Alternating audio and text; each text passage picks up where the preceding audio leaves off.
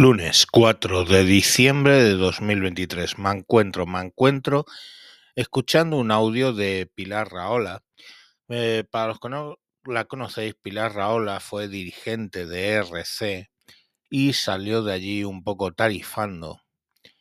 Y mm, posteriormente, pues bueno, escribió sobre, e- e- era de considerado una periodista de izquierdas, pero que luego tuvo una deriva hacia el centro derecha y empezó a juguetear con Coalición Democrática de Cataluña, con el partido de Artur Mas y todo esto. Y bueno, de siempre eh, ha sido una gran defensora del Estado de Israel. Mm, lo que diríamos que un reloj estropeado marca al menos dos veces bien la hora al día. Pues eso yo creo que es lo que le pasa a Pilar Raola. Por cierto, explico el chiste para los generación Z y millennials. ¿Sabéis estos relojes que hay en los sitios antiguos que son circulares con números puestos alrededor de un círculo y que tienen unas manecillas que señalan y van cambiando y van señalando y que los Z nunca sabéis qué hora es y los millennials a veces le preguntáis a vuestra abuela cuál es la hora? Bueno, pues cuando la aguja corta está apuntando al 9 un poquito pasado y la larga está apuntando al 10 son las 9 y 10. Pues bueno, aunque el reloj se haya parado y estropeado con las agujas apuntando así, va a marcar bien la hora a las 9 y 10 de la mañana y a las 9 y 10 de la noche. Por eso mm, se dice esa broma de que un reloj estropeado al menos acierta dos veces al día la hora. Bueno, pues eso, explicado el chiste, es lo que le pasa a Pilar Raola y os dejo un audio muy interesante eh, de una conferencia que dio. Venga, hasta luego. Hace un mes, exactamente hace un mes, el 7 de octubre, escribí este tuit, este, este pequeño mensaje en mi, en mi cuenta de Twitter. Va a pasar lo siguiente.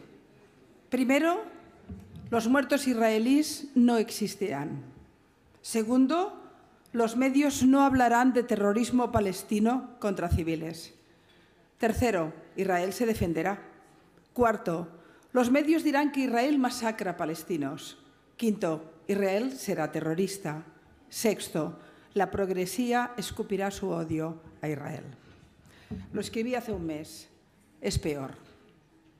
No solo no me equivoqué, desgraciadamente, quizá ya son los años que uno se dedica a la lucha contra el antisemitismo y se dedica al odio, también a la lucha contra el odio de Israel, que es también antisemitismo, que uno ya es capaz de prever por dónde irán las cosas. Pero a pesar de todo, les diré con toda la, con toda la dureza y con toda la herida interior que siento, que no me esperaba tanto vacío moral, no me esperaba tanta bajeza y tanta incapacidad de conmiseración de una parte muy importante de mi sociedad respecto a la muerte y el dolor israelí. Estoy horrorizada con amigos míos, estoy horrorizada con mi sociedad, con mi civilización, con mi gente, con la gente de la izquierda a la que he compartido tantas luchas, con intelectuales, con periodistas, que ante lo que ha ocurrido en Israel han perdido la humanidad, han perdido la capacidad de la empatía, se han dejado llevar por el estigma, por el odio, por el dogma. Y partiendo de esa posición, han acabado siendo los cómplices del blanqueo del terrorismo.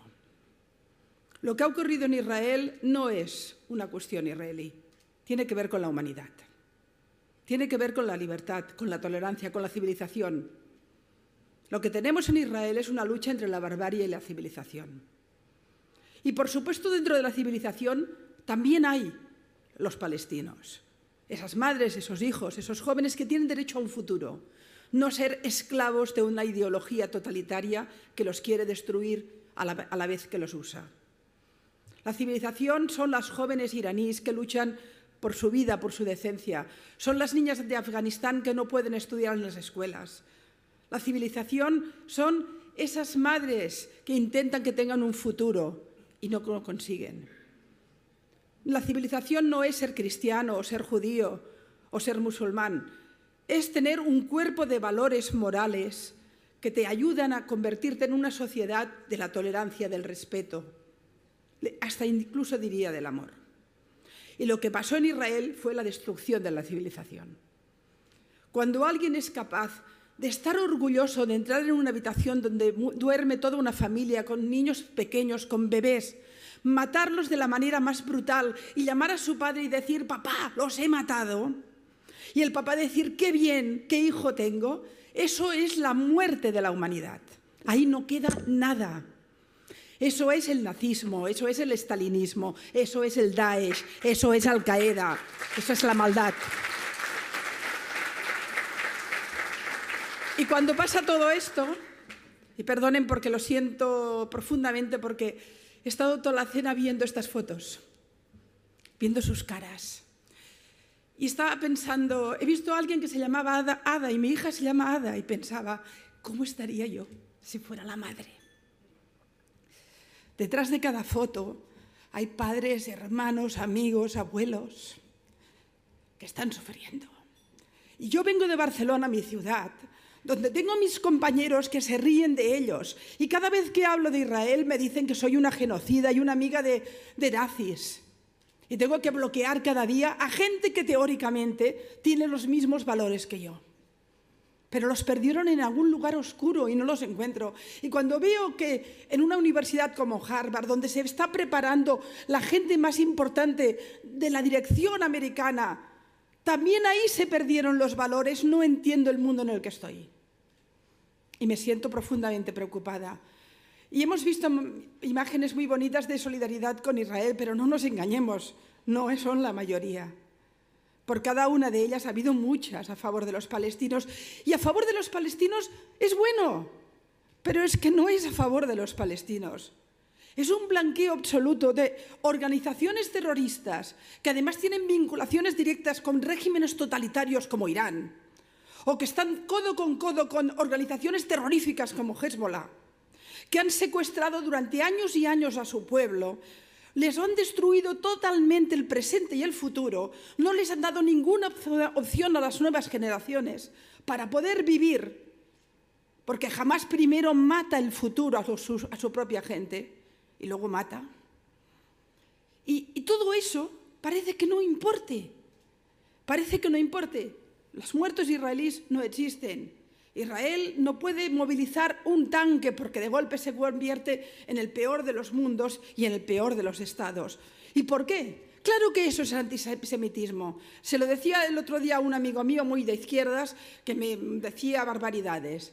¿Dónde estabas tú cuando morían en Siria? ¿Assad? ¿Ese era un régimen hermanito de la caridad? ¿Dónde estabas tú cuando veías a miles y miles de iraníes luchando por tener un poquito de libertad, por poderse sacar un velo? Más de mil muertos. ¿Dónde estaban las manifestaciones? ¿Dónde estuviste tú cuando masacraban a los yemenitas? Miles y miles y miles de muertos que no hemos visto en, en las televisiones, ni en las portadas de los periódicos, ni en las manifestaciones de Harvard o de nuestras ciudades. ¿Dónde estaban?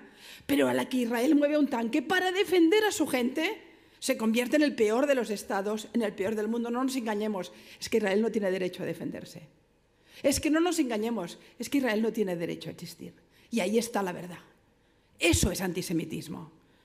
Es que eres, eres sionista. No, yo no soy sionista, yo no soy judía. No, pero sí que estoy a favor de que un pueblo que fue masacrado, soy europea, formo parte de la culpa. Matamos a tres cuartas partes de la población judía del mundo, de, Europa. Tres cuartas partes. Creamos una industria de exterminio. Y a ese pueblo le decimos que no tiene derecho a tener el derecho internacional para defender a su gente. ¿Quién es capaz de decirle a un judío que no se va a repetir eso? ¿Qué estamos viendo ahora?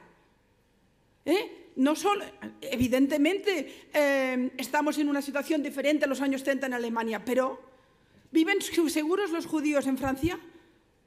¿Empiezan a vivir seguros en mi país? ¿Empiezan a vivir seguros en Alemania? ¿En Estados Unidos? Y todo judío tiene en la piel de la memoria grabada la posibilidad de que algún día lo maten por ser judío. Yo vivo en un mundo y en una sociedad y tengo unos amigos que han ido a la universidad y han leído libros y que además igual creen en su Dios, o no, es igual, pero que tienen valores éticos y los pierden todos cuando hablan de este conflicto. El odio a Israel es puro porque siempre fue puro el odio a los judíos.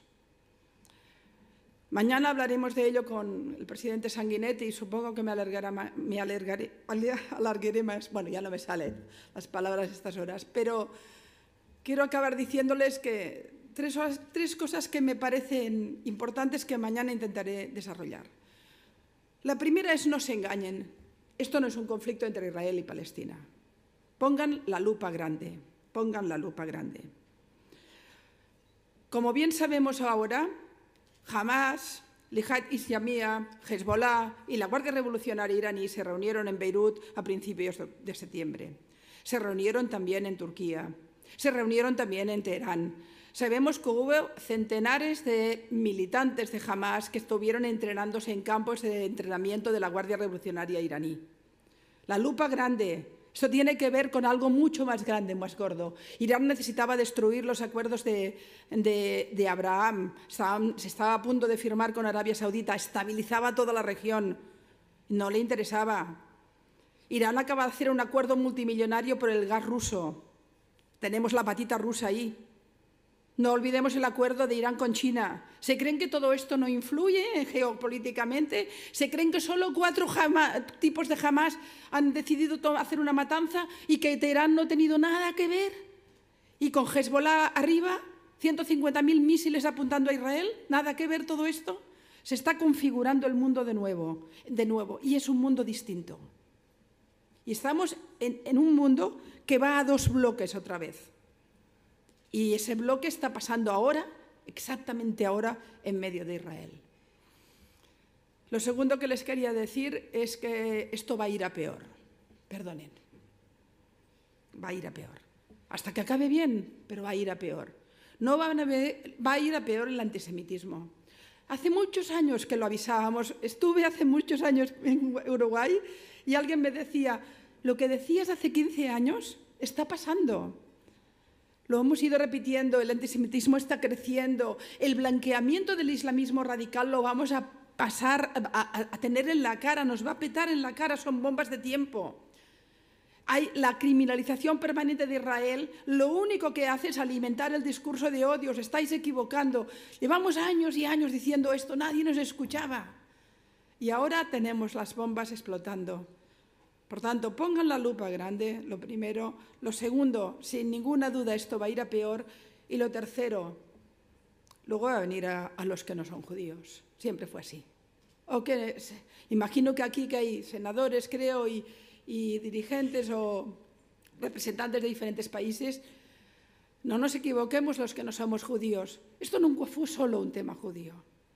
Y cuando tú tienes una organización terrorista capaz de masacrar a familias enteras o de llevarse a bebés de seis meses secuestrados, ¿crees que no lo van a hacer después, quizá un día en París o en mi ciudad o en Berlín?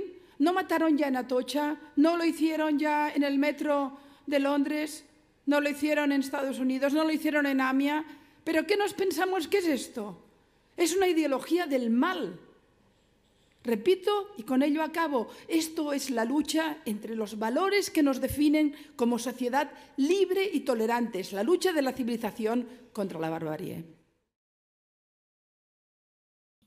Bueno, este audio lo primero dar las gracias a un oyente, Francisco Javier, que me lo mandó. Luego alguien lo ha puesto en, en el canal de política del grupo de Telegram de Wintables, pero bueno, y mm, vamos a ver qué hemos aprendido hoy, pues que Pilar Raola eh, es buena amiga del Estado de Israel y nos congratulamos por ello y cómo funciona un reloj de estos circulares que los Z y los millennials generalmente no entienden y hemos aprendido gracias a su funcionamiento que esos relojes e incluso estropeados aciertan la hora al menos dos veces al día. Venga, un saludo, Barrio Sésamo y hasta mañana.